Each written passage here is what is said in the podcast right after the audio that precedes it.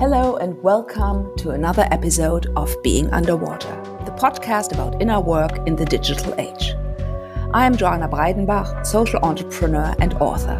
For Being Underwater, I meet people who have a consistent contemplative practice and who share with us some of their experiences and insights. My guest today, Igal Harmelin, is an outlier because unlike all of my other guests so far, he has devoted his whole life to a spiritual search and God. Igal grew up in Tel Aviv in the 1950s. Already as a teenager, he was, as he calls it, infected by the spiritual bug. He was introduced to TM, Transcendental Meditation, at that time a very popular movement founded by the Indian teacher Maharishi. Igal trained and taught meditation for over 20 years in that tradition. He then moved on to study with Andrew Cohen, an American spiritual teacher. That community exploded after Cohen was accused by some of his closest students of psychological abuse and not practicing what he was preaching. For the last 10 plus years, Igal has been training with Thomas Hübl, who is also my own spiritual teacher. In addition, Igal has been studying NARM, an advanced trauma therapy, and works as a certified master NARM practitioner.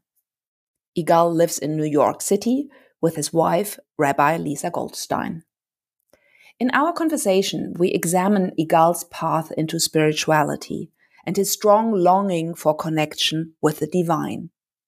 We talk about his experiences growing up as the son of Holocaust survivors, Igal shares his relationship to his spiritual teachers, good and bad, as well as his current deep interest in collective trauma. How did his life unfold? What were the drivers between his search and the specific teachers he studied with? For me, the grandchild of Nazi perpetrators, meeting and listening to Igal always has a special, and I would even say sacred dimension. As Igal himself points out, when a German and a Jew meet, the painful presence of the Holocaust is always in the room, even if we don't address it explicitly. There is an absence, a gulf of overwhelm, shame, anxiety, and not feeling. I'm very grateful for this conversation and hope you gain many insights from it too.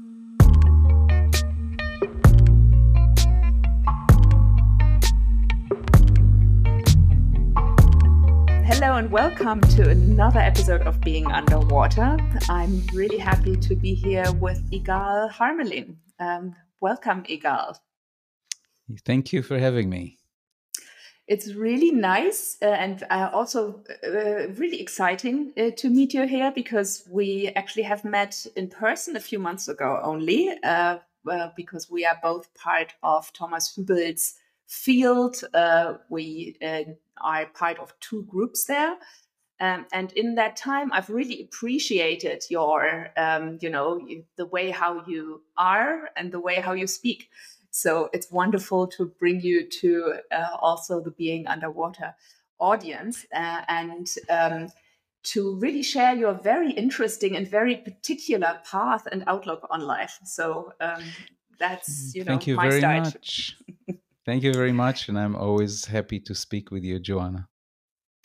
And uh, what I think what I'm really excited about is because I feel that we both share a perspective which cares deeply about you know spiritual transformation, spiritual growth, and at the same time very worldly um, and very marketplace uh, topics. Uh, and so actually that is also the direction I would like us to take in this conversation where we are looking both at what Ken Wilber calls waking up and growing up. Great. Uh, and I would say that from a certain perspective, you cannot even say about two aspects here because there's only one thing going, you know, from the ultimate spiritual uh, perspective. You'd say there's only one thing happening is consciousness interacts with itself through all its manifestations. So obviously, if there is real spiritual growth, then it will also manifest itself with uh, with equivalent growth in with growth in any aspect of life because from a certain point of view you could say there's only one thing happening and that is spiritual. Spirituality is not a department in our life. Spirituality you could say is the context in which mm. our life occurs so but that's of course a very high perspective uh, um, uh, full disclosure this very high perspective is not one that I find spontaneously manifesting in my life on most of the time. So, but uh, it's enough to have some glimpses of it to just say, okay, this is real. Definitely, definitely. And I think why I mention it is that I do find it because, as you said, you know, we are all on different you know lines of development and, and, sometimes it is really important for me at least to try to be as precise and also to deconstruct certain things which then obviously mm-hmm. from another perspective again you know are a unity. Yes. Yeah well let's go for it Okay, let's go for it. So before we dive into our conversation, you know, I think it would be really interesting for good for our audience if you would introduce yourself um, and just say briefly. Maybe I would like to come to some bio, biographical aspects um, uh, in the next step. But just you know, uh, on your website, uh, it says you are a healing practitioner, you are a spiritual director, and a teacher. And maybe you can just flesh that out a bit. Wow. Uh, yes. So, uh, a spiritual director, uh, you know, before there was psychotherapy, which is a relatively new thing, the Catholics had, which I'm not, uh, I'm not a Catholic, but Catholic had a very beautiful system of one-on-one consultation. Uh, which they, at least in English, I don't know how it's called in German. In English, it's called spiritual direction in which an elder, uh, an elder spiritual uh, adept, you could say, guides uh, younger people or or people not not necessarily priests, but from the uh, common from the lay people about answer uh, spiritual questions, but more open a space in which spiritual questions can be answered by themselves. And that skill of opening space is actually very precious and has does not even though it developed uh, this particular skill of spiritual direction developed by the catholics there's no monopoly on it. In every tradition, you find that that adept people just open space in which questions are answered or are suddenly found not even relevant. So that's where I. Uh, so before I became a spiritual director, I, I I said it was a Catholic discipline. At one point, sometime the mid mid twentieth century, the Protestant discovered it. Sometimes, towards the end of the 20th century, Jews discovered it and converted it to Judaism. But actually, in all, at least in Judaism, it used to, in the very Orthodox circles uh, or the Hasidic circles, there used to be something like that, or it still is, called mashpia. So it's not totally foreign. Uh, so I used to be a meditation teacher for many years, and uh, I also used to teach mystical religion. And by religion, I mean various teaching of various religions. And when I moved to the United States permanently, because I married Lisa, uh, I was looking for something to do, and I felt that I wanted to share depth. That that was really my passion, to come together in people in this space. And then she says, You should look into spiritual direction. And I looked into it and I learned. But then I found something interesting. People suffer, we people suffer, and often they look for a uh, for some spiritual relief, some miracle spiritual relief. So they come and they think they have spiritual problems. And then I noticed that more and more of the people who came to me actually had psychological problems stemming from childhood trauma. And then I said, okay, I want to learn how to help them in that. And that's how I became a NARM therapist. So there you have it in a nutshell. I was listening to another podcast with you, which was actually recorded in the context of NARM, and I'm going to mm-hmm. also include it in the show notes because it gives a very rich idea about also your biographical path.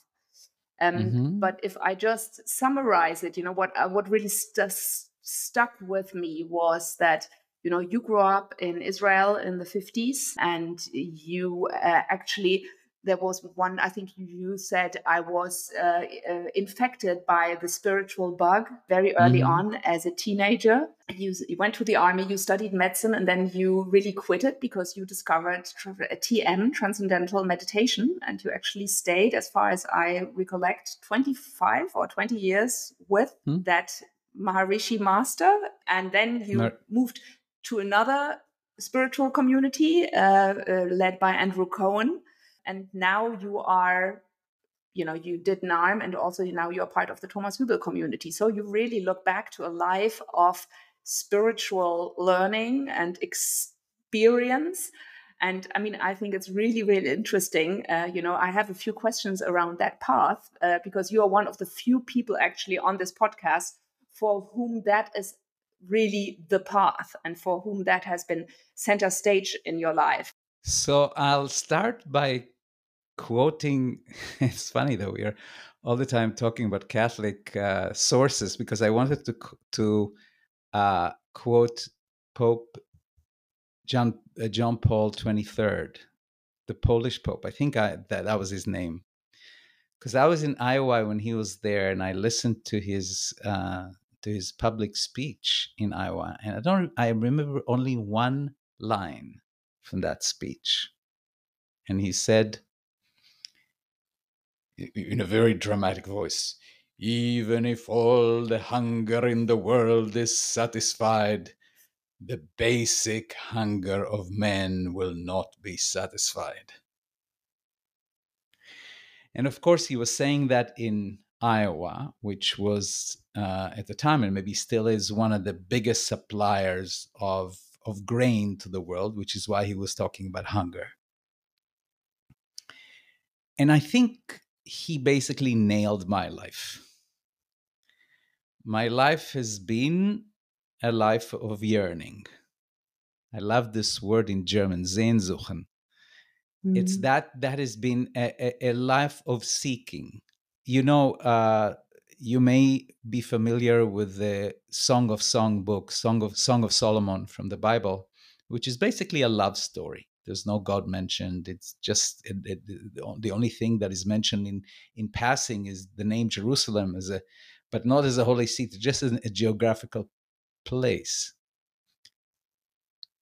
But it's taken to be a very uh, an allegorical poem about the love and the yearning between people and God, and also God and people. That it's an ongoing love affair. And it's never consumed. Unlike Hollywood movies, where at the end of the movie they go to bed, turn off the light, and they live happily ever after, in the spiritual story, yearning is its own fulfill is, is its own fulfillment. Yearning of any kind. The yearning for me has changed in when I was 18 or 19, I actually left medical school before I started TM. I left medical school uh, just realizing I am not conscious and I need to be conscious. I just, the whole thing is just a kind of a bit of a mess what's going on. I don't really know why I'm doing what I'm doing.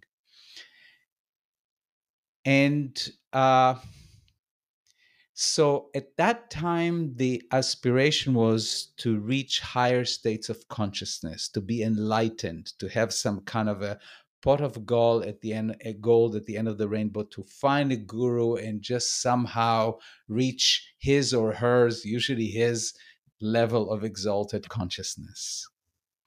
That was 50 years ago. In July, it'll be 50 years since I started meditating.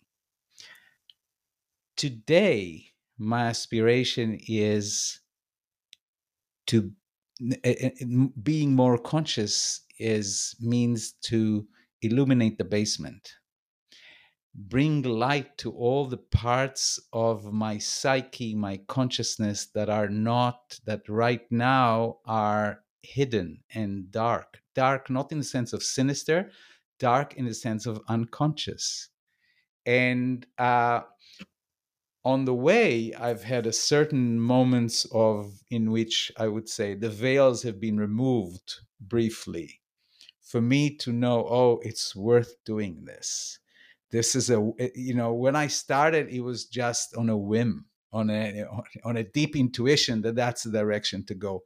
But on the road sometime a uh, the door would open for me to see more clearly and realize oh that's where i'm going good keep on going did it feel at that point uh, like a very radical decision for you to make? Was this very much part? I mean, it was in the 70s, it was, you know, part of maybe of a counterculture. How was that in Israel? Or did it, because for me, it feels a very radical move to say, okay, I am going to leave behind, you know, a more established uh, establishment way of life and really devote myself to, you know, God and meditation? So I'll give you two answers to this. Uh, first of all, when I look back at my life overall, I see that all the big decisions, the real important decisions that I made in my life, were made almost like that. There was just a deep intuition and a calling that from, I don't know from where, that I need to go in this direction. The other things like which shirt to buy is it this one or that one or which computer to buy that i can torture myself with. But all the real big important de- decision they were almost uh, inevitable. This actually has to happen. It's as if i was taken by the collar and said this is where you have to go. As far as radical i can only tell you you know, I announced to my parents three months into my first year that I am going to quit medical school at the end of the first year, go to the army, and then go to India and find a guru. You can imagine how that was swallowed. This led to, uh, I would say, the worst conflict of my life. It was those years because the horrible thing was, I mean, the good and the horrible thing also was that the medical school gave me a letter that they're going to let me go at the end of the first year and keep my place for five years. So my parents, for five years, you know, if he was your son or daughter, Joana. Up their hopes, you know, yes. you would finally come into the fold. yes, and and you know maybe that I become wiser when I you know wiser and see things properly and just understand that I'm just ruining my life and how could I? So anyway, so so this is the answer. It was uh, it was not tell um, Israel in 1971. It was or two, I, 1972 it was a very it still is in some ways a conservative place but at that time very conservative and uh, um, the values the the difference it was not the, the world was not so small at that time. Local local cultures had their own uh, much more of their own sense much more than today their own uh, i don't know how to call it their own flavor. And uh, this was definitely I was looked upon a little bit like a, a, a nut. But there was no question that it was going to happen. It was just, I had to do it. And so I did it. And you found a teacher who you felt very much connected to? So it's interesting. So I said I would go to the army and then I would go to India to find a teacher. But instead of going to India, India came to me. And so while I was in the army, I learned transcendental meditation. And hesitatingly, I didn't really feel that would be a match, but I felt I'm in the army three years. I can't go anywhere. So let me start. And from the very beginning, the effects of that meditation on me were quite profound. Not it, it just I felt my life was being reorganized, and a whole dimension was added, which was exactly what I was yearning for. And sometime I think a month after I learned this basic course of meditation, which was learned in four evenings, I went on a retreat, which was a three day retreat. And that was the first time I heard Maharishi's voice speaking about cosmic consciousness. I was 19, mind you. And as I as I said before, this illustrated. I just there and then knew I'm about to be. I'm never going to go back to medical school. I'm going to work with this man and I'm going to teach his meditation. It was just so clear. And I remember telling those teachers that this was going to happen. And they laughed at me. Who is this kid? What does he know? And he's just saying, it's talking like that. But it was exactly like that. That is how it happened.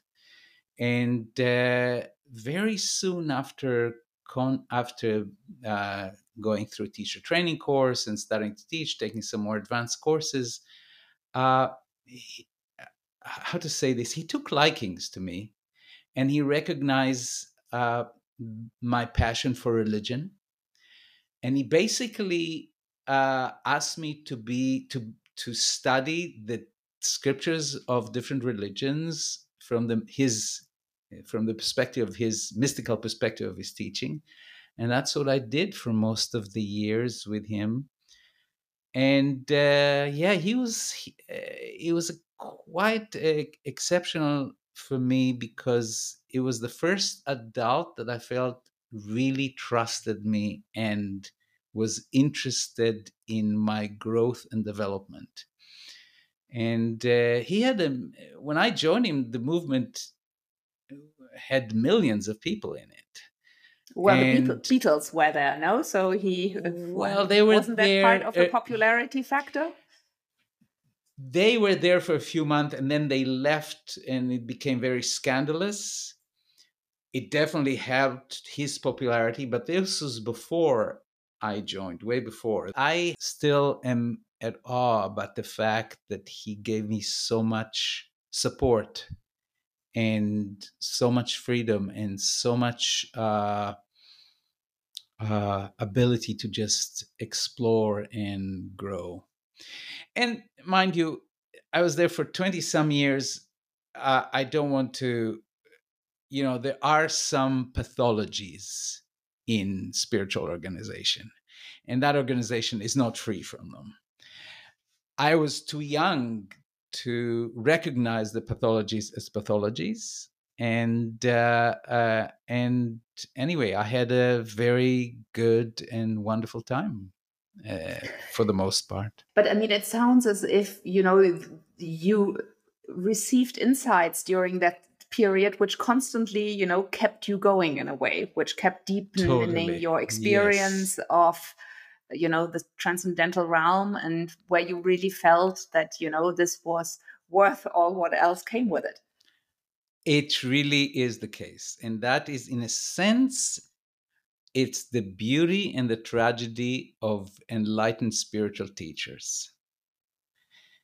Because uh, in all the path that I've been through, for example, let's let's take with Maharishi. Uh, I grew up in a completely secular family. There was no, not even Shabbat in our, our my Jewish family was uh, basically not even Shabbat was marked or anything. And as somebody growing in Israel, I had to learn the Bible for 11 years. Whether you go to a religious or a non religious school, you have to do it. And he was okay, you have to do it, so we'll do it, and then we'll forget about it at the end of school. And the moment I meditated, very shortly afterwards, I realized that this probably Hebrew Bible is the most important thing I learned in school because suddenly it was endowed with meaning. It's as if you had a hologram, which you looked at it and it was all those squiggles, but then you shine the laser light and suddenly it becomes this three-dimensional figure. So this is what happened to me when i started meditating. This that suddenly there was a whole dimension of depth that opened up. And that is was unquestionable. I couldn't argue with that. And uh, and i realized that this that whiff of that of that depth is this is what i'm looking for. And mm. this is what i would I was willing to give a lot for, and mm. including being a celibate, including not having any income. I said, I wanted that. Mm. And uh, that's what I mean being infected by the spiritual virus. And mm. that was okay, I need this.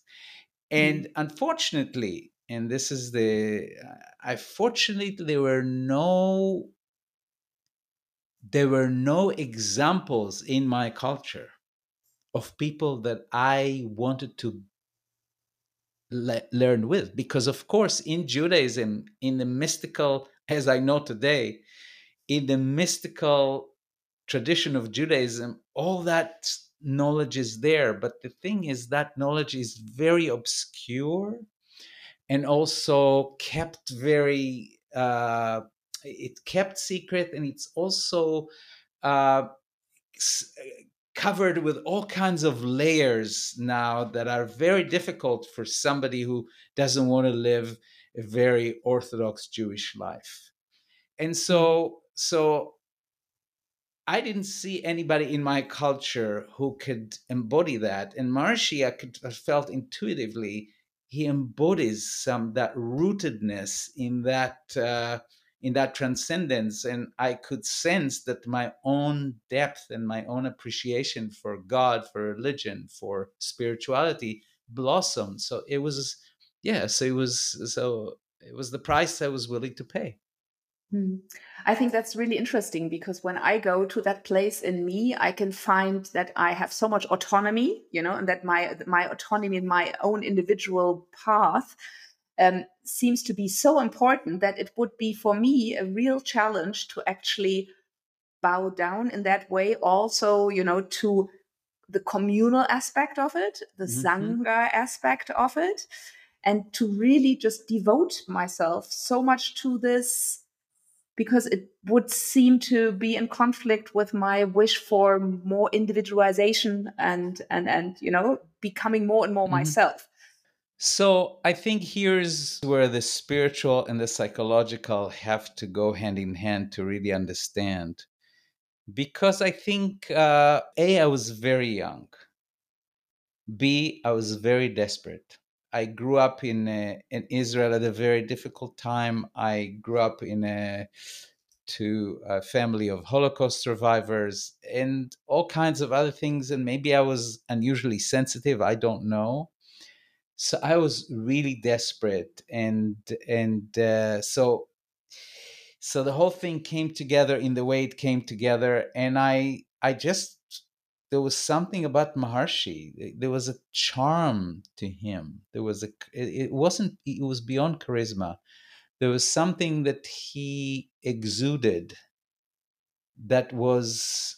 Uh, you know, uh, even in the Kabbalah, in the in Hasidut, at least in the in the Hasidism, in the, the mystical teaching of of the of the Hasid's teaching, they always recognize that that some people have not only a way of uh, connecting to the divine realms, but they have a way of transmitting that connection.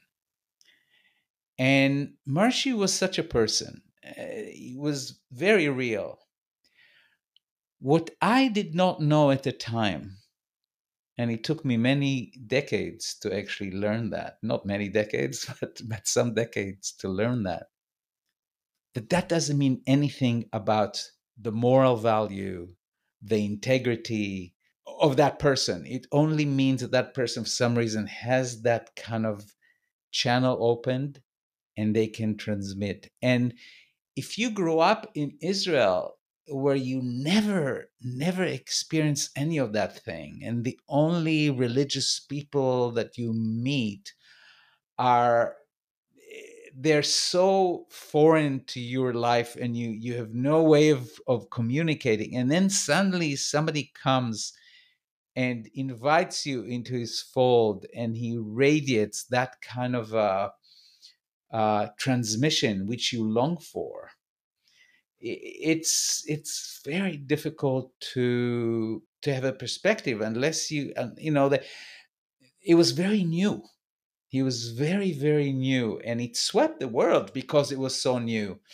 Since then the world has become wiser.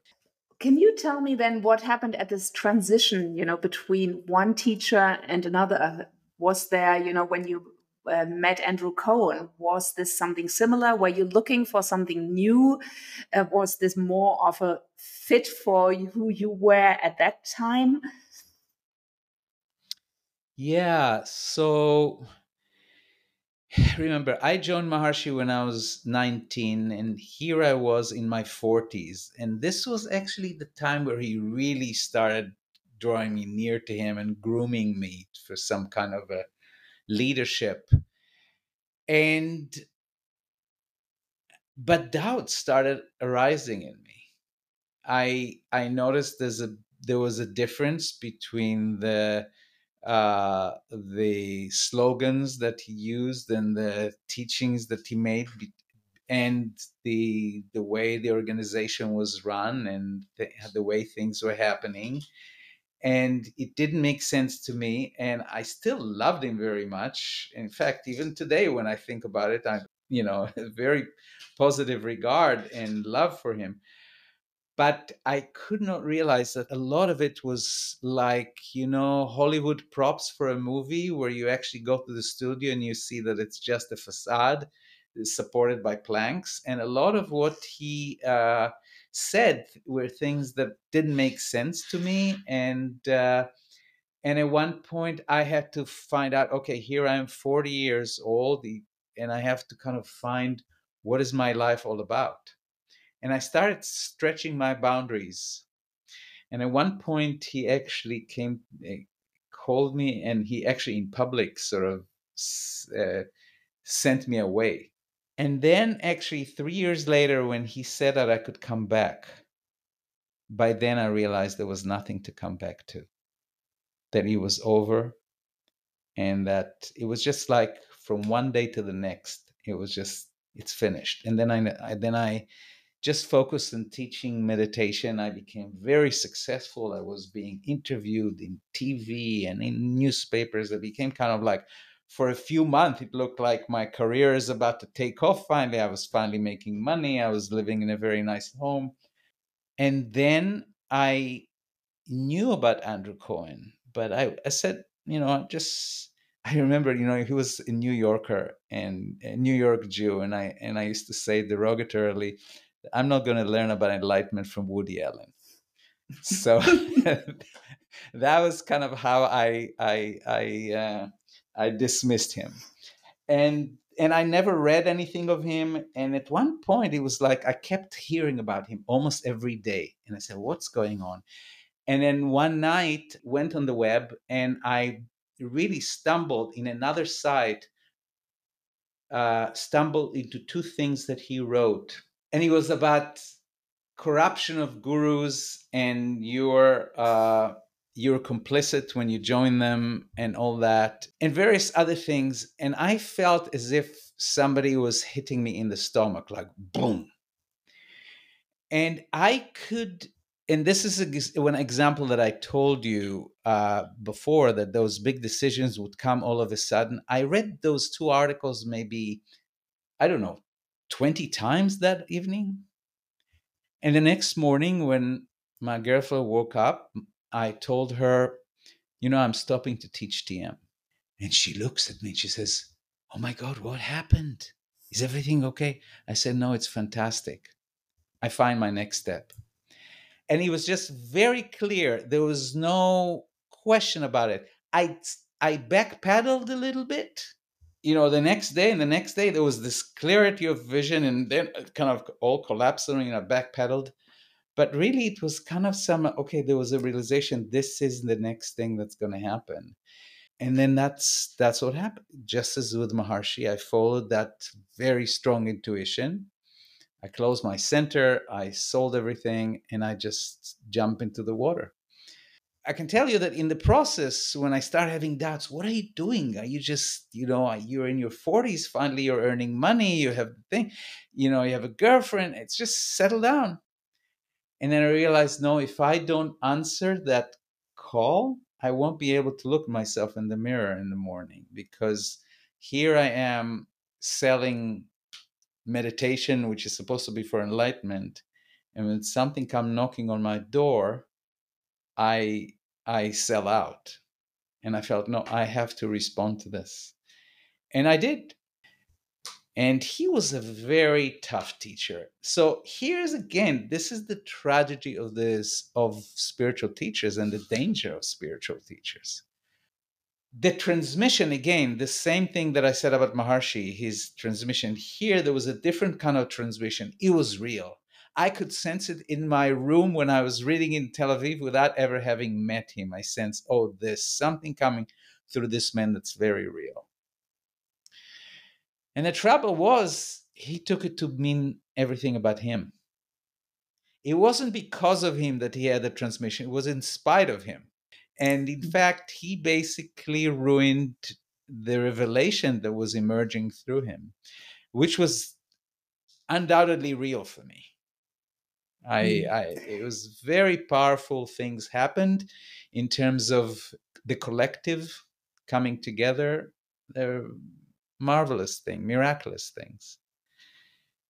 And then it would have made him superfluous because the Sangha would have been strong enough that he would not anymore be the you know the alpha male and i remember you know i mean i'm i'm fast forwarding at one point when i was already learning studying with thomas and thomas knew where I came from, I actually met Thomas when I was running Andrew Cohen Center in Israel, and Thomas had just moved to Israel, and that's when I first met him.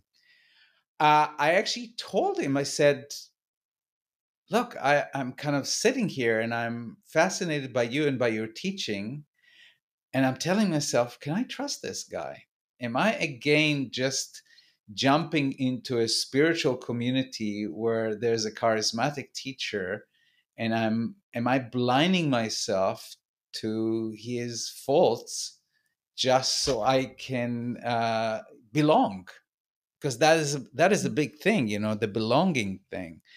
And i and i was very open with thomas about this and uh, and uh, but i but to be able be able to actually express those doubts to myself and to voice them to a teacher that's something that earlier uh, well mm-hmm. there was no place to do it with maharishi and there was definitely no place to do it with with andrew. And uh, but that's something that i i had to go through this to be in that position. And uh, so whatever you know judge judge the thing by the fruit. If i got to a point where i can be more critical about this maybe it was worth it. I'm sure it was worth it I would be very interested in now, you know, if we move on to Thomas, we both know very well. Um, it, how did that longing in you transform that you ended up with somebody who is primarily about healing and who also has a strong focus on the collective? So the focus on the collective was all, all my teachers. Maharishi had a, a focus on the collective, but in him it was kind of almost like a fairy tale focus that if 1% of the population of a city practice transcendental meditation, everything will be improved in the city. And then mm. when he started teaching the more advanced program, says, I only need square root of 1% of a city. And then, and there's even documents to uh, scientific studies to document it, whatever. It was very, uh, but there was a collective dimension to this that if you know if you do your spiritual practice it influences the the consciousness collective consciousness that that is a, a term that he used andrew tried and to some extent succeeded to create uh, a, a, again a collective dimension in which there was enlightenment was emerging in the interaction between individuals. There were ecstatic moments of, of, eruptions of a kind of a collective dimension of enlightenment, which were really unlike anything I've seen anywhere. And that's why people stayed around and put up with all the craziness because this was really of a different order. Okay, so uh, with Thomas, uh, what happened again? There was something miraculous. First of all, you know, uh, he and Judith and myself and the other woman who was running the Andrew Cohen Center in Israel, who is a friend of Judith, knew her from before. We went to lunch together uh, as, upon their arrival in Israel.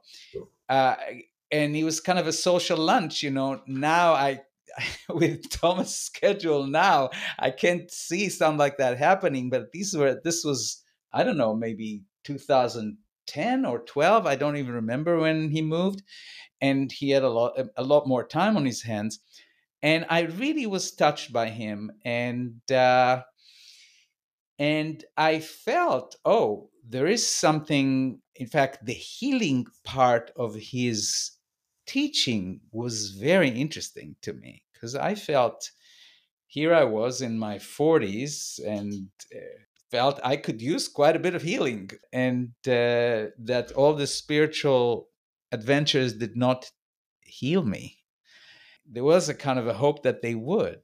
Then Andrew Cohen's community dissolved, and I had no intention on join, joining anybody. I I asked myself, okay, what do I do now? And it, and what came very clear to me is like, okay, I need to start a family, meaning to be married. Not necessarily. I was not thinking of children because I was a s- single all these years, and I want to have a partner, and I want to go deeply into Judaism.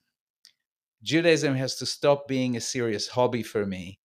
And I felt a calling, okay, this is your time I even had some experiences in which uh, one of my ancestors, kind of like a semi dream state, but it was not totally a dream. One of my ancestors, my grandmother, who was died in the Holocaust, I never met her. And she says, "How come you're just neglecting us and neglecting that whole thing? What what is this about it?" Because I was very passionate about Judaism as a as a kind of a serious hobby, but not as a practice. To make the long story short, at one point Andrew uh, Cohen's community collapsed. I was one of the only, one of the few who maintained contact with him, not as a teacher, but I had hoped that he will learn from this experience and will will just you know do the work that needed to do to just face his own darkness and and and be decent and I remained. I believed in his. He he he seemed sincere to me that he really wanted to do that work. and he was quite broken from at that time. He he left to India for about a year, and uh, and then he came back. I was by then already living in Lisa with New York. We were not married yet. And I heard that he was back, and I said, Oh, I'll go and meet with him. I'd like to see him. And in no time, I realized nothing has changed. Nothing. That was the time where I felt heartbroken. And then I had the, the sense I need to talk to Thomas about this. And every morning I would get up and I would and I'd tell my wife, I need to get to talk to Thomas about this. She didn't know who Thomas was. Okay. And I'd say this is like a week or eight days where I'd say that every morning. I really need to talk to Thomas. And I said, you know what? One day I said, every day I'm telling you this, and I'm not doing anything about it. So today, before I go to the bathroom, before I brush my teeth, I'm going to go on the computer. I'm going to find out where Thomas is so I can communicate with him. And guess what? He was in New York the next day it was like again i was getting this tap on the shoulder okay get your act together this is the next thing you got to go and see what's going on he was i was blown away that he was in new york and then i went there and believe it or not it was introduction to twt that evening introduction mm-hmm. to twt twt is a timeless wisdom training it's an advanced uh, training that he did in Germany for quite a few years, and this is the first time he was going to do it in the U.S. And he was introducing it there. So I said, okay. And Lisa was with me, and she was scared beyond belief. She, she thought, oh, oh, not again, another oh, guru. off he goes. This is it. I, I'm never going to see him again. You know, uh, and uh, and that's it. I couldn't join that first EWTO. I joined the next one. And it really fit me also in the sense that the work with him is very clean in the sense you don't live with him he has his own life and you have your own life and and there's not you should marry this or you shouldn't marry that you know? There's also there was the thing that uh, it's very clean financially in the sense okay you want to study with him? This is how much the course costs and and if you don't want to study with him then for a year or two you go away and nobody comes after you to tell you hey you're you're a traitor because you left. It's kind of like you there's a lake here. You either come with a glass or you come with a with a tanker or you come have a you just take whatever you want and and there's the deal is everything's on board. At least as far as i could see and now so many years later i still have not found anything and I, I i would be very sensitive to this. After all the years that i've been i would i would hope that by now as i'm approaching 70 i would be a little more sensitive to any false notes. I haven't found any and i've benefited tremendously from this and uh, and I've also started working with people. I think my my awareness of trauma is is eh, to a great extent is because of my work with Thomas, which basically and now is how I earn my living. Mm, yeah. I would like to dive in a bit into this collective trauma because the two of us are part of uh, training. Uh, at the moment, it's a year and a half, uh, uh, the collective trauma facilitation training. And in that, we are looking at many instances of collective trauma and how that, in a way, freezes time, freezes development, uh, and um, you know, is still very much how historical incidents are still very, very much active today.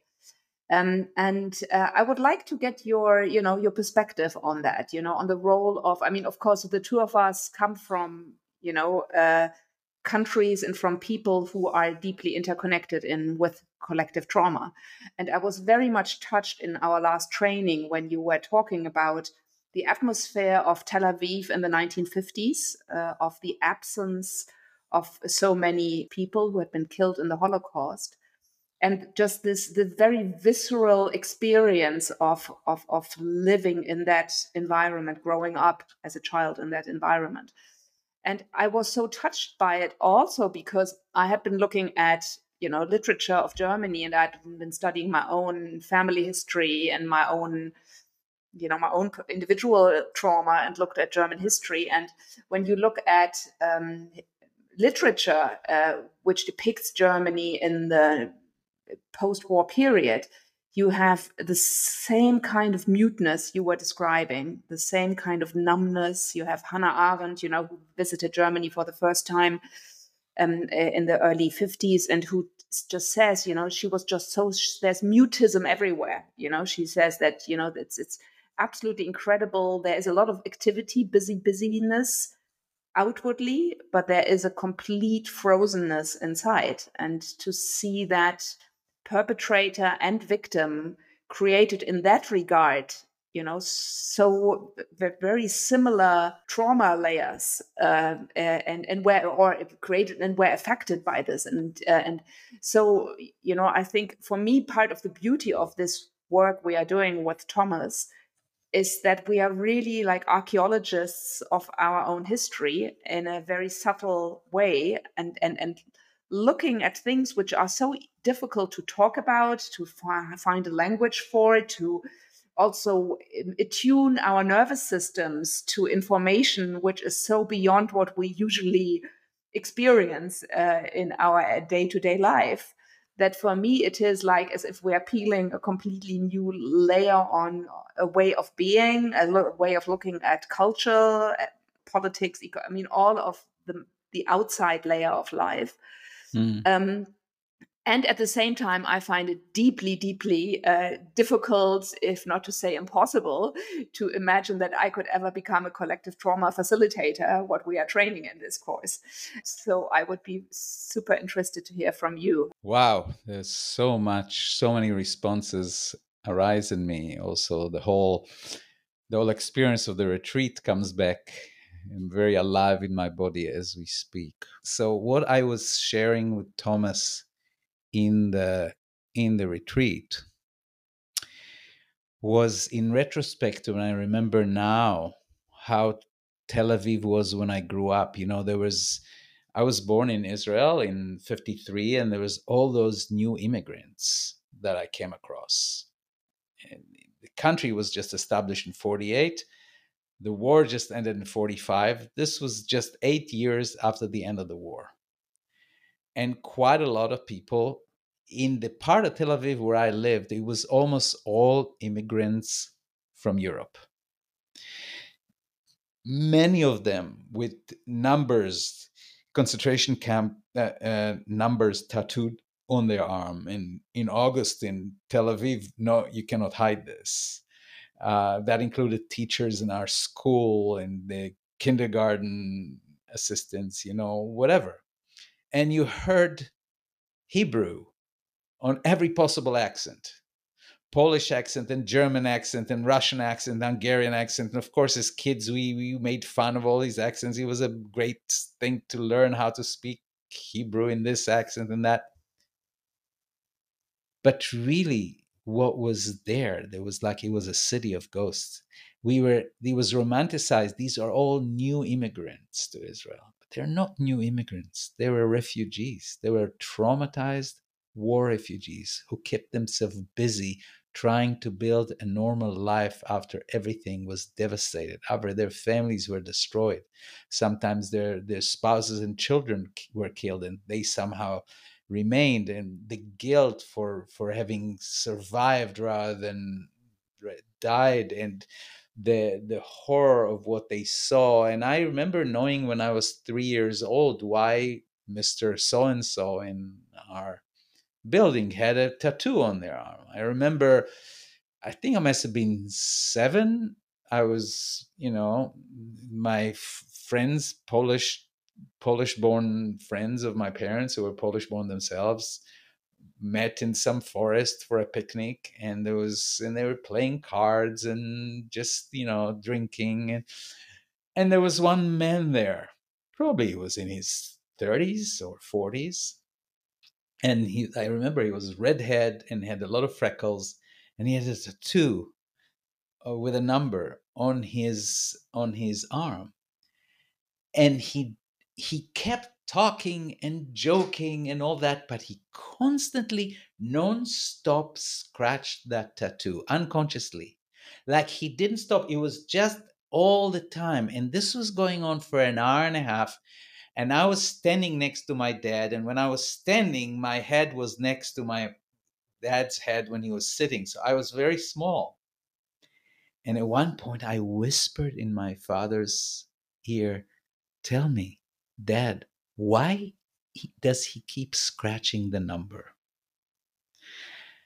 And my father, bless his soul, without a moment hesitation, embarrassing me totally, and just said to him, they were talking Polish all the time, but he said to him in Hebrew, My son wants to know why you're scratching your number all the time. And what you saw is, is if somebody scratched the surface, wiped the facade of joviality. And that person started, I don't even remember what he said, but I remember how scared I was. He was almost screaming, telling me what he went through. So this is what we grow up with. And in Tel Aviv. And also when I was seven, Eichmann was brought to Israel. And the Eichmann trial happened. And it was broadcast 24, uh, not 24 because it was not 24, but whenever it was on, it was broadcast on the radio. So we were, I was suffused and we were suffused with that and of course everybody processes it differently depending on your sensitivity depending how how much love you had at home to to contain it how much but my parents were themselves quite uh quite you know ghost like themselves in certain respect they did their best but you know and so yeah, Tel Aviv was very, very traumatized. Now, I have found out later from psychologists in my 40s already that uh, it was a known phenomenon to psychologists in Germany and in Israel that second generation perpetrators and second generation survivors display very similar symptoms. To me, that's not totally surprising. Because if really consciousness is not local, if really we are not a skin encapsulated ego, if we really are all our emotional and mental spheres as well, which are non local, then we we are part of the same system. And uh, yes, I don't want to uh, make everything equal and perpetrators are and victims are the same. It's not equal and forever not equal. But it is it is one system and and the only and in some way I feel that my salvation and your salvation are tied together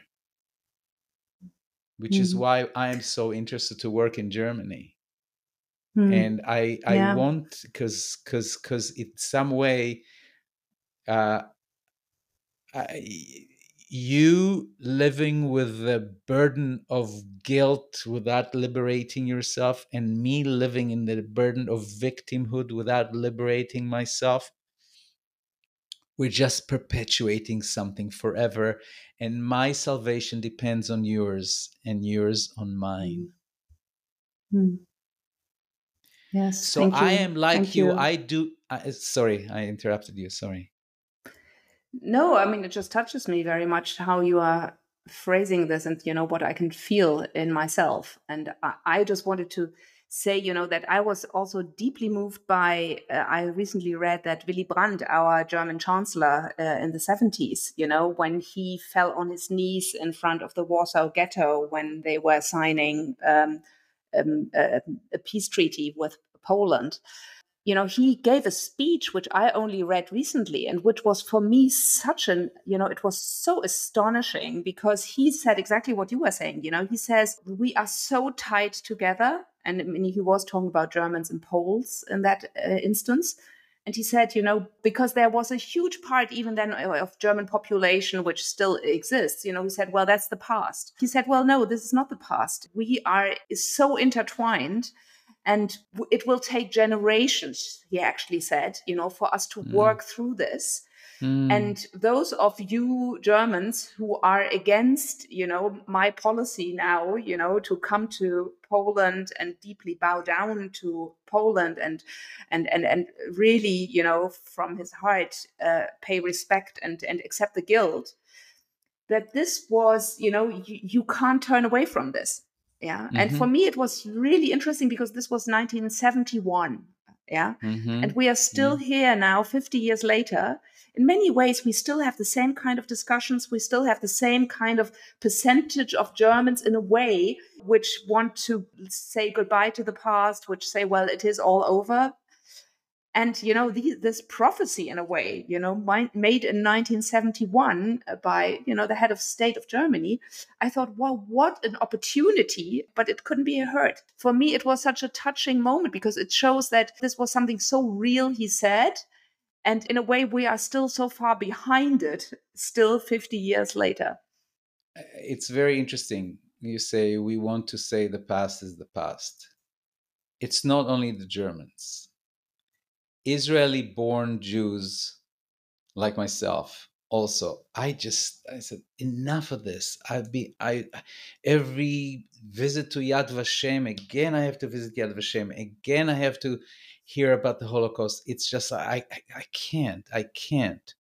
One of the things that i had hoped for me to get over that trauma which was again that ghost that that it's the, the elephant in the room was really becoming spiritual and get, becoming enlightened. And i felt i'll just be established in this bliss consciousness and and finish. And i even i'll share with you i had a fantasy in those days when i started meditating. Oh if i only had a a bomber i would go and bomb all the holocaust museums in the world. We don't need to think about that anymore. And i really believe that. I'll tell you a story that how it came to hit me in the face and show me that that that's exactly where I need to go into exactly deep into that is uh, I really refused to read anything about the Holocaust. Sh- Claude Lanzmann's Shoah came up. I said I'm I'm I don't need this. I want I want peace. I want to to be to establish peace. And then uh, I remember I was living in an ashram, a Maharishi ashram in the south of Holland, of all places, not far from Venlo, from where we had a retreat together. And uh, and there was a guest that came, and I was driving into the airport with two friends. And then he went to the airport, said, "Okay, now we're in Brussels. That's when he flew from. Let's go to see a movie." We hardly uh, went out of the ashram, and they wanted to go and see Schindler's List that has just come out. Mm and I say I am not going to Schindler's List. I, and I refused, and they all they all really wanted to see it, and I said I absolutely vehemently don't want to see anything about the Holocaust ever again. So finally, they realized this. You know, I fought tooth and nail, and they said, "Okay, Gal, you choose the movie." So I looked for a comedy, and I chose the comedy. And we went to the movie house and there's a big line. And in the movie house, Schindler's List is starting in 15 minutes, and the comedy started in one hour. I said, okay, this is one of those things where I'm led by a. And I said, you got to go in there. And so I said, okay, I surrender. We go. We went in there and we watched the movie. And by the last scene, I was sobbing so hard when the when the credits were rolling. I couldn't move for maybe 15 20 minutes. Everybody was gone. My pants were all wet from my tears. It was just like and i realized you are sitting on something. You are just avoiding something. You're just sitting on it. This is not the way to deal with it. And then i turned i did 180 and I watched Claude Lanzmann's Shoah, and I just went back to in these, a lot of those things I knew. It was the things I grew up with, but I said I have to go in there, and I didn't even know how or why, but I went in there, and uh, now I I want to actually, you know, in in the in both the two retreats that we were in recently, the two different retreats, the one in Holland and the one in Germany, I had very powerful interactions with Germans who were in some way involved. Like one woman who told me that her grandfather was a, a concentration camp guard for the, the entire service during the war, and he went for seven or eight different and you know just dealing with that and then uh, all kinds of other things. You don't need to go in there. But the main thing about this was I felt okay. I need to go in there and I need to do the work with these people because whether I want to or not, we are part of the same system and we have to liberate ourselves together. You said, I'm not going to teach, facilitate healing collective trauma because I don't think I know how to do it. To which I'd say, I also don't feel that I know how to do it. But I feel that I must learn because somehow I feel that I have to put myself into this situation where something will flow through me and will make it possible. Because a lot of my spiritual search for many years was selfish. It was about my improvement and my uh, and my enlightenment or whatever. And I realized at this point that it really is about that that it is in the service of that. And I'm not saying that that's that I'm not criticizing what you said about your own conclusions. I'm saying that's that's where I stand with it, and I feel a compulsion to uh, to find some way of doing it and to mm. learn the skills that I need. And I'm sure that just like I learned to be a therapist, and at first I thought, how can I be a therapist? And then it just turns out that it works pretty well. I, I'm I'm confident that there will be a process and however long a process it is, I feel committed to doing that because and doing that with Germans.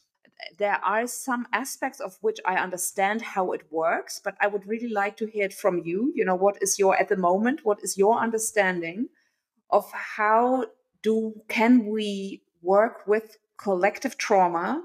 What is kind of the the, the process behind it and also what is the role not only like because we are not only working on the horizontal psychological level by exposing ourselves to a nuanced understanding of how our own experience but also you know where does the vertical which we have been talking for most of uh, this conversation about where does that come in i think it ties with what i started my spiritual search with my spiritual search was started by my realization that I'm not conscious.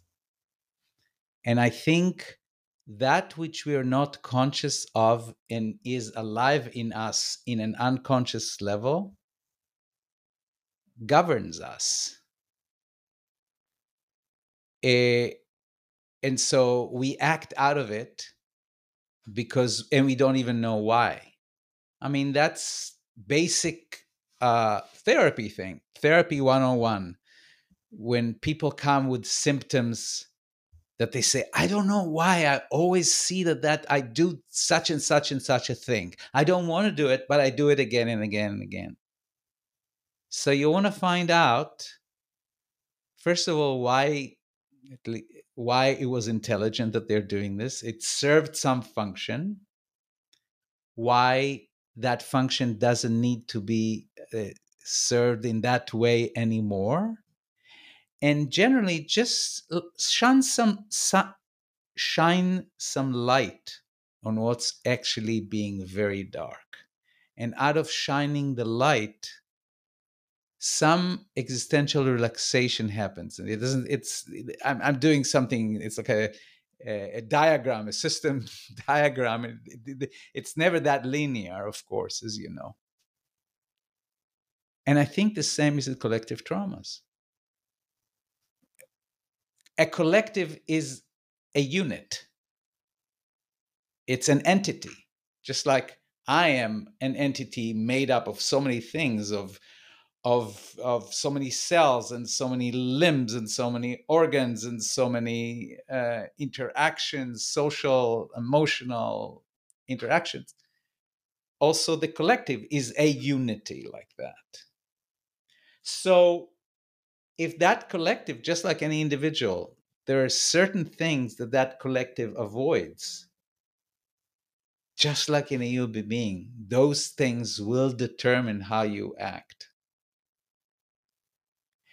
and so the first thing would be to create an environment, just like an individual therapy, where it's safe to look into areas where you are now putting a lot of energy not to look. Because avoidance is not a passive thing. Oh, I just don't look there. I have to put a lot of energy to not look into something. Just like when I put a Haagen-Dazs in the in the freezer, there's a lot of energy that keeps the Haagen-Dazs frozen. And like that, for me to keep all kinds of trauma structure frozen in me, I have to invest a tremendous amount of energy. But it's the tremendous amount of energy is only to avoid seeing that structure. That structure is still alive in me, whatever trauma I had. And how can I make just like as a therapist, you have to make you you you you're you see yourself as creating a space, a safe space for the individual to be able to actually look into that which they normally don't look at. I think it's the same about collective structures. So, for example, if a bunch of Germans and Jews are in the same space, you don't need to say Holocaust, it is there. You can be dancing the rumba or you can be creating art or talking about the environment. But if it's Germans and Jews in the same room, even though you don't want to talk about it and everybody's just beyond that, it's in the room. Just like when you have blacks and whites in America in the same hall, slavery is in the room. Whether you talk about it or not, it is in the room. So the question is how to make it safe first of all, to just see what's in the room. And that seeing is in itself huge because as we have experienced what happens when a group sees, it's not just when an individual sees, when a group sees and acknowledges what it sees. So that's one, one thing of how collective trauma works or, or, or how healing collective trauma works is basically, first of all, with seeing. But even our conversation today, when I spoke about my experience, I could feel and I could see also, because we also see each other, I could see that you're resonating with in a level that's much deeper than if we were talking about, I don't know, uh, your collection of, of stamps, let's say right? There's a difference. There's a kind of a a different something that arose that that I felt, oh, the kind of like, hmm, this deep echo chamber opened up. And anything that we do in that level, because it's not individual thing, if the two of us meet and some understanding not avoid oh let's just be the the german jewish karma and let's just do a kumbaya together. No but let's look at the, look at the dark dark spots that we don't want to look at. Then some light comes and that light between the two of us however small it has ripples so that's how i hmm. understand collective trauma and i also say that there's more of it that i don't understand and I don't mind. And the reason I don't mind is because I don't even think that Thomas Hübl exactly knows how to do it, but he responds to something. Just like is in my life, as I said, the big thing I always just responded to. And I think he's responding to something. And I've been with him since he started the Pocket Project, which was the first the first project he started for healing collective trauma. And he was clear in retrospect that what he wanted to do is not what he was able to do at the time. But it, it's taking momentum. And I always and I, I always think about this also uh, in terms of how Israel was created. I don't know if you know, but Israel was created as a result of the famous or infamous Dreyfus trial. There was a trial of a French colonel who was a, a, a military genius. And he was climbing very up in the ranks. He became a colonel, and uh, he was Jewish. And uh, and the anti-Semitic French uh, uh, uh elite in the in the it was in the end of the 19th century, I believe it was they they um, they did not like that a Jew is becoming so good. So they basically accused him of espionage.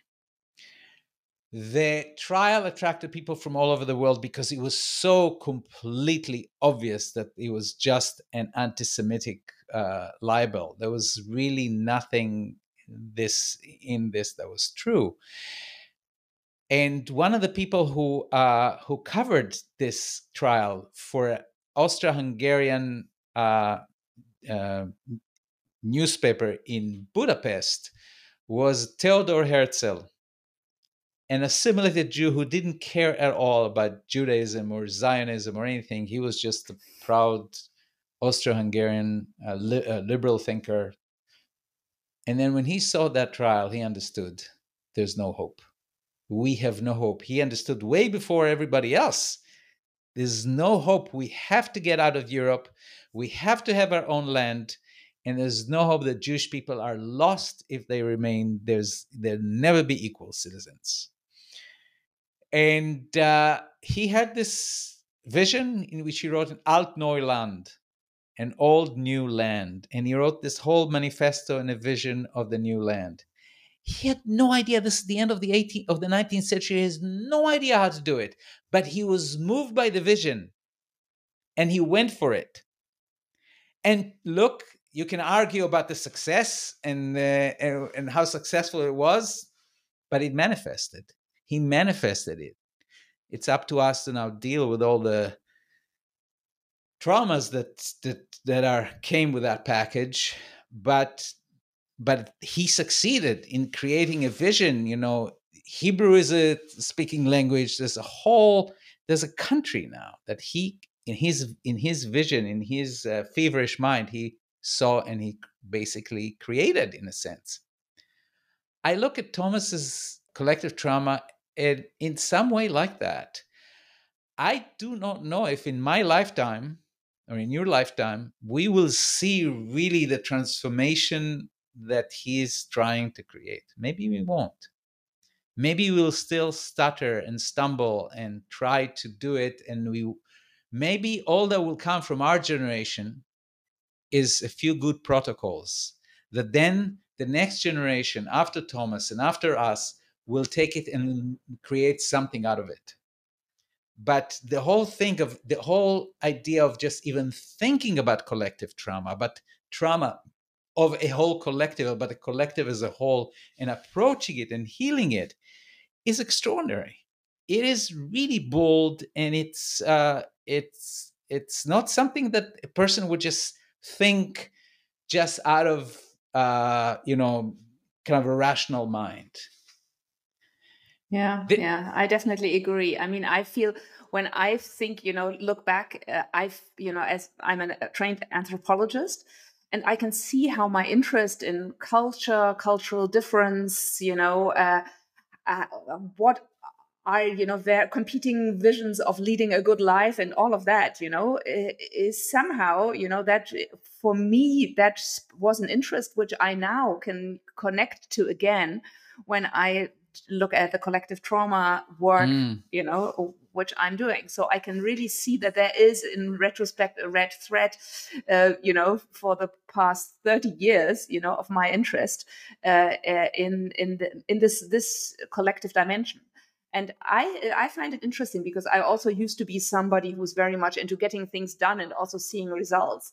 That has changed for me, uh, yeah, mm-hmm. because I don't believe anymore in these. You know, there will be the transformation or whatever. I really feel that you know the kind of path which we are taking will have its own rhythm at its own speed, and all we can really do is be in service of it and try to manifest and facilitate whatever you know movement there is and whatever movement wants to unfold uh, mm-hmm. and mm-hmm. i find that very uh, liberating you know i find it encouraging and liberating at the same time because it gives me also the patience and and to just to to be with what is mm-hmm. um, and um, so it has been very influential. This perspective has been very influential even though you know i'm not going to write on my visiting card uh, or business card anytime soon collective trauma facilitator. Yeah. So let me say one more thing here and that is about what you asked about the vertical dimension. Where's the vertical dimension here? Because everybody, collective trauma, actually healing collective trauma is very deeply linked to the vertical dimension, at least the way I understand it. Because in order to heal collective trauma, you first of all have a collect have to have a collective. And that collective has to be like shock absorbing collective.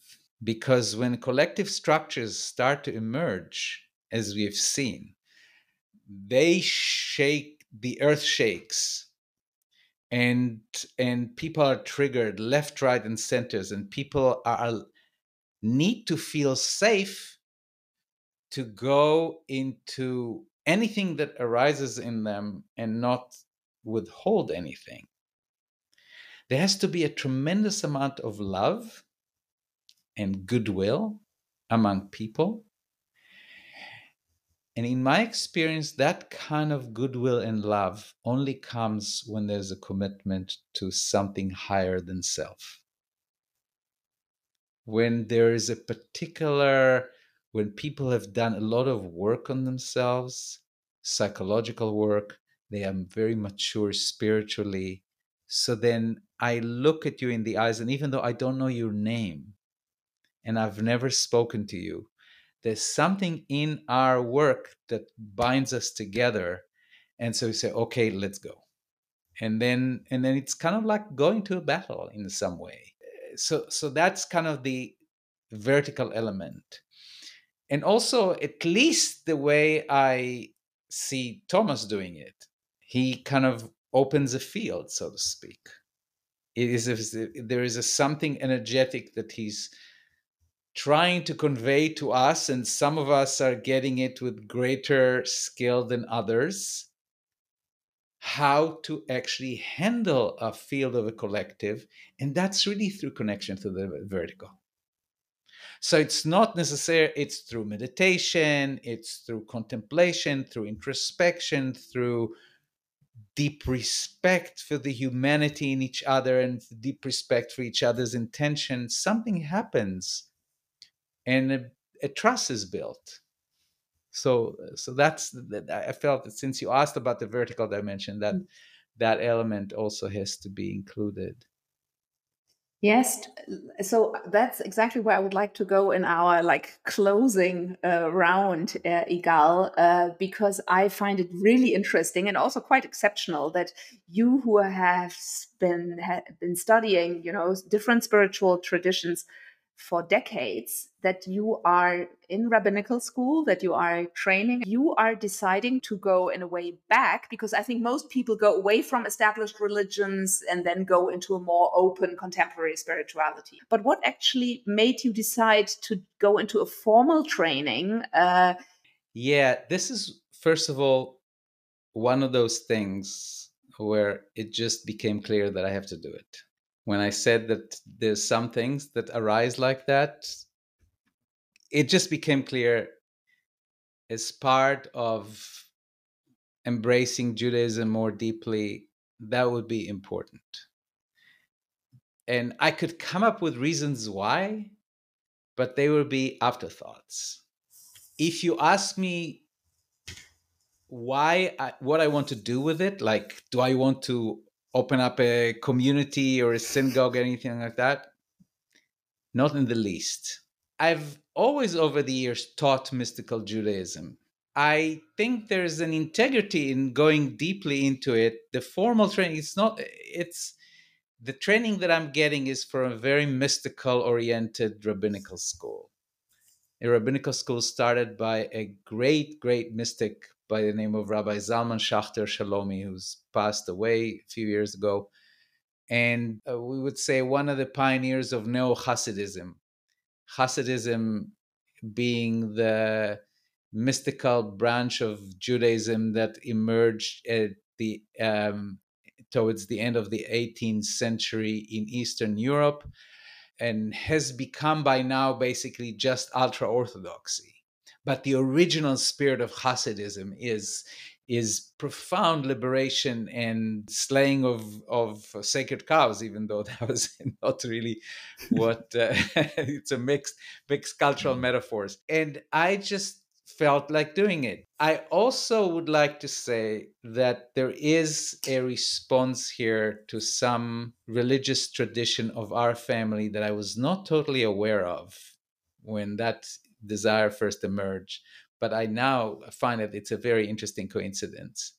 My great my great grandfather, Rabbi uh, Moshe Leib Harmelin, lived in Brody, which was at that time Austria, now it's Ukraine, and had a printing press in which he printed holy books and only holy books. And he was writing poetry in Hebrew. His Hebrew was better than mine and he was a, a great defender of the tradition against modernism because modernism swept all the young Jews at the end of the 19th century away. And he was trying his best. His heart was aching that this was happening and the whole thing was collapsing. His son, my grandfather, already took off his yarmulke and was completely secular, and so was my father, and so was I when I brought up. And in some way, I feel in retrospect, this is not why I started, but in retrospect, I feel I'm somehow connecting some something that was cut. And of course, I'm bringing to it. My wife calls me a Hindu, that I'm a a, a Hindu Jew, you know, because eh, Hindu. So, oh, I like it. and so I'm bringing myself all my many years with Maharishi, all my study of Islam, of Christianity, of of uh, what what in my school of rabbinical studies they call deep ecumenism. I'm bringing all this, and I've always used whenever I taught I taught Jewish mysticism. It was always with the parallels to other traditions. But I just feel that's who I am, and uh, especially with the rise of anti-Semitism, I feel that I have to stand up and, you know, if you don't hide, I don't hide. And uh, you know, it's like you being the anti-Semites. You know, if if if if the anti-Semites don't hide, then I also don't want to hide. I want to be out there in your face. This is me. This is a beautiful tradition. This has so much of it. Also for the Jews, because so many Jews are alienated from Judaism and they don't know they don't want to know because the, the only the only way that they could get in touch with the mystical beauty of Judaism is through deep orthodoxy. They are the only ones who kept that teaching. And that you know a, a postmodern person in 21st century living in new york very few can actually be this kind of like you know most of them they don't even identify as Jewish. As Jewish, I, I, I, you visit, you sometimes meet people, and they say, "I used to be Jewish," and I used to think that Jewish is not something you choose. You know, tough luck. you know, you're a Jew, but people just shy away from it, and uh, and I feel that, you know, I was one of the people who went to the Hinduism to learn about my consciousness, but you can learn about your consciousness in your own tradition and so i would like to at least be an embodiment of that and that's a that is that's a tall order. And uh, to whatever extent. And what i'll do with it i don't know. Practically in terms of how it will professionally unfold i have no plans and no no idea well, I'm sure there will be an intuition along the way, Igal, uh, because, you know, it's so impressive how you've been walking your path. And I'm, you know, this is certainly the longest conversation I've had for being underwater, but it's, it's so touching and impressive for me to to feel your devotion you know your love for the path and also you know the cl- critical reflection of it there's so much which comes together and i'm really thankful also that you are caring so much and you know want to work more in germany uh, and that yeah. you know that gives us the opportunity also to really connect and to you know combine forces uh, in mm. order to you know walk steps towards uh, a more peaceful, lively, authentic uh, life. So yeah, um, I'm very yeah. I'm, I'm, touched when you say that because I also with you with the people in your organization and and around it that I feel so uh, you know uh, such beautiful receptivity and openness that I feel very much at home there. So, so that'll be a good. That's a good start for this whole journey. Exactly. To be continued. Thank yes. you so much. Thank you, Joana. Thank you.